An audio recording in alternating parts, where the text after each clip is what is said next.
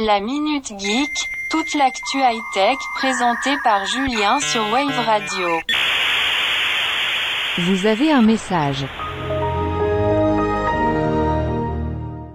Après avoir annoncé le blocage du partage de comptes, Netflix fait une petite marche arrière.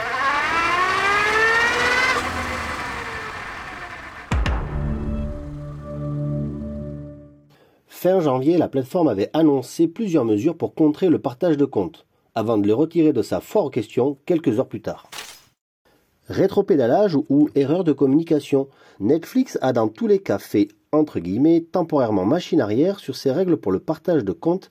Plus tôt dans la semaine, la plateforme de streaming avait annoncé restreindre l'accès au catalogue au seul appareil dit de confiance.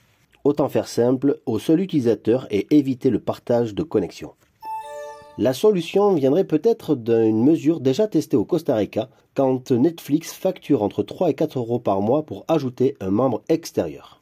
Ces règles déjà appliquées en Amérique latine ont été annoncées pour la France et les États-Unis, ce qui n'a pas manqué de faire monter une colère des utilisateurs. Le géant des plateformes de streaming se servira sûrement de l'adresse IP, du numéro d'identification de votre appareil et de l'activité de votre compte pour savoir si vous partagez le mot de passe avec quelqu'un de l'extérieur de votre foyer.